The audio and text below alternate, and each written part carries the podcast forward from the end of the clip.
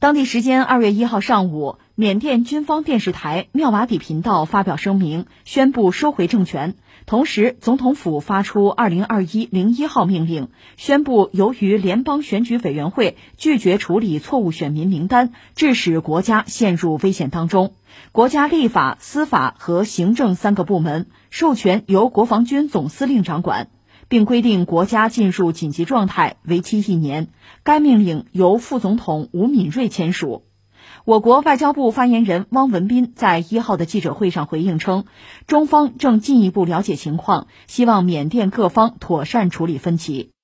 这是我们的邻居缅甸，确实发生大事儿，对他们来讲真是大事件啊，大事情。呃，怎么定性，算不算政变？这个咱们可以等一等再说啊。但是现在国际社会，不管是联合国还是一些国家，特别一些大国呢，已经对缅甸发生的这个事情有表态。其实我想，咱们还是老习惯，让这个子弹飞一会儿，新闻飞一会儿，咱们等等看。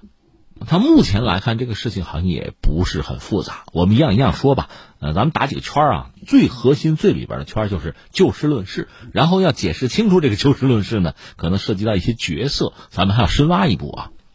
先说这个事儿，这个事儿我们就讲，它主角是谁？是缅甸的军方了。缅甸军方在缅甸的政治生活里边，一直是扮演非常重要的角色。之前人家叫军政府军管时期，那就是绝对主角啊。后来缅甸有一个民主化的进程，就是出现民选政府，但军方依然扮演着很重要的角色。这么说吧，就二零零八年缅甸就有。宪法是怎么规定说军方在政府行政部门和国家政治之中发挥不同寻常的强大的作用？这是宪法定下来的。一个是军队控制几个重要的部门，政府部门吧。你看国防部肯定他们要控制。另外呢，内政部还有这个边境事务部，这都是军方控制的，算强力部门吧。再就是，呃，缅甸是有议会，这个议会席位有百分之二十五是军方人员的，就说不用选，这四分之一就是人家的，定了。就是大家争啊，是争那剩下四分之三，这是缅甸政治的特点，或者说是前提啊。然后我们说到有一个党，就是缅甸联邦巩固与发展党，简称叫巩发党，它是军方背景。什么叫军方背景呢？他们不能算军方人士，因为他们是前军方人士，就退役了。呃，举个简单的例子，呃，之前缅甸军政府时代曾经有一个领导人，就是丹瑞大将，他退休了，他不是军人了。但是人家是巩发党的领袖，所以你明白这个意思吧？就巩发党呢，它是二零一零年成立，也是要参选那个缅甸大选啊，所以你可以把它看作是呃缅甸之前那个军政府的一个分支吧。人家有自己的群众组织啊，就是前军人，包括他们的家属啊，也是有一个圈子呀。所以我们说他的呃高级官员也好啊，领导人也好，都是呃前军人、前军事人员。所以他们虽然不是军人，他们和现役的军方将领关系就很密切。二零一五年缅甸大选呢，这个巩发党拿到议会的百分之十的席位，但是去年他没有大选，只拿了百分之五，这席位变少了。这是缅甸军方和他那个支持的或者缅甸军方背景的巩发党的状况。那现在执政党是谁呢？是全国民主联盟，他的领导人最主要的领袖啊，就是昂山素季，大名鼎鼎老太太七十五了啊，是他。在去年的十一月份缅甸大选之中吧，这个民主联盟呢是大获全胜。我记得我们节目当时也聊过，其实，呃，他们上台之后吧，你说执政目标是不是完全的完成了？其实没有。另外呢，在国际上也遇到一些质疑和打压，这个待会儿我们再讲啊。但不管怎么说，在缅甸国内大选之中呢，大获全胜，议会两院是四百七十六个席位吧，他们拿了三百九十六个，这就组成了新政府。那个巩发党，我们讲他只拿了三十三个席位，另外我们讲还有百分之二十五的席位是不用选的，就是军方控制啊。那在议会两院任职的军方人员是一百六十六个人，关键是这次大选的结果谁不干呢？就是那个共发党，他们就说大选舞弊了，而且寻求军方的支持，他们也不承认大选的结果，军方就质疑质疑大选，就说你公正吗？公平吗？是不是舞弊了？缅甸大选它是有自己的这个选举委员会的，就联邦选举委员会，人家说我们这公平公正，我们没问题啊。军方呢，去年十二月开始。就明确的支持共发党，就说这个军方要审查要评估，呃，二百一十八个乡镇那个投票的情况，因为你知道这也是个圈子，有军人有军人的家属，人家是也投票的嘛。我们看看有没有舞弊的问题，最终结论当然说是有了。而缅甸那个联邦选举委员会就说啊，未经我们的许可，各分委员会不能分发选举文件。那说到底就是不配合嘛，这军方就恼了嘛。国防军的总司令就是米阳来，米阳来大将本来也快该退休了吧，正是因为要退休之前吧，肯定要安排这个割据。那这个格局不遂自己的心愿，所以前几天有一些军方将领就就把这话就放在这儿了，就是我们有各种各样选项啊，说到底不排除军事政变的选项。在这次这个事件之前吧，政府和军方其实是有这个谈判或者叫会议的，就是怎么办？军方说很简单，就是政府啊废除选举委员会，我们协助你重新计票，什么新议会等等再开幕吧。而昂山素季说这些要求不能答应。因为军方已经事先就谈到说，那可能政变就是采取行动，那是一个选项。所以在上周五的时候，有一些国家，比如美国、什么欧盟啊，啊，英国，英国不算欧盟的了，他们就已经站出来，有外交使团嘛，就有一个声明，反对任何改变选举结果或者是阻碍该国民主转型的企图。那军方也有几种选择，比如说后退一步啊，或者说加入议会但是不合作呀。当然还有更激进的办法。目前缅甸军方的态度就是武力接管。先管一年吧，这算就事论事把这事说清楚了。但是还不够，我们再挖一步吧，就是说说历史啊。呃，因为很多纠葛、很多问题或者很多传统，很多和历史有关。就缅甸这个地方，当然很早就是人类居住了。我们说它作为一个统一的帝国、统一的国家出现呢，大约应该是在一零四四年，那就中国北宋那个时候呗。它的最早的王朝叫做蒲甘王朝，实际上到十八世纪的时候，就是呃中国乾隆的时候吧。还有个清缅战争，就大清国和缅甸还干过仗，双方最后当然签了合约。其实那个仗大清国打的就不漂亮，难看。而缅甸在当时还真的很强，算一个区域的强国吧，多次想入侵泰国呢，而且对印度也有想法。可印度当时在谁手里呢？在英国人手里。印度对英国来讲太重要了，那什么大英帝国皇冠上的明珠啊，印度那儿的财政收入对英国至关重要。那既然缅甸这么横，我得把它修理了，所以英国就发动对缅甸的战争，英缅战争嘛，最终呢把缅甸给吞下去了，把它作为呃英属印度的一个省了。到了一九三六年吧，英国是同意缅人自治，缅甸是脱离了英属的印度啊，但是还是大英帝国的缅甸本部，叫英属缅甸。再之后呢，太平洋战争爆发，缅甸被谁占了？被日本人又占了，在日本支持之下吧。缅甸人当然有想法，就利用日本人的力量，可不可以赶走英国的殖民统治啊，获得独立啊？这里面最典型的就是昂山将军。昂山有个女儿，就是昂山素季啊。当时他们组织了一个叫缅甸独立义勇军，在一九四二年呢，这个义勇军昂山将军带着啊和日军合作，对英国和中国远征军作战，干过这个。你说啊，这跟法西斯站在一块儿了？日本法西斯？哎，你别说哈，到了一九四四年，眼看日军的日薄西山了。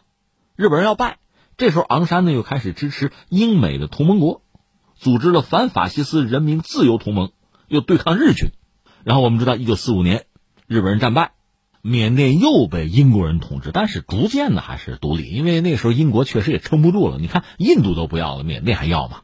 最终缅甸独立，独立之后是什么？内战。然后是一九六零年，他们有一个大选，当时吴努获得执政权，就在这一年吧。中国和缅甸还签了边界条约，然后到一九六二年的时候，奈温，哎，说起来有意思哈，就是说缅甸有人家很独特的这种风格哈，比如说我们听说这个人叫奈温或者吴奈温，吴就是先生对男性的尊称啊，就奈温将军发动政变，成立了就军政府吧，这是一九六二年开始，很漫长的一个军政府时期了。缅甸我们之前也聊过，一个是它民族众多啊，那比中国还多还复杂。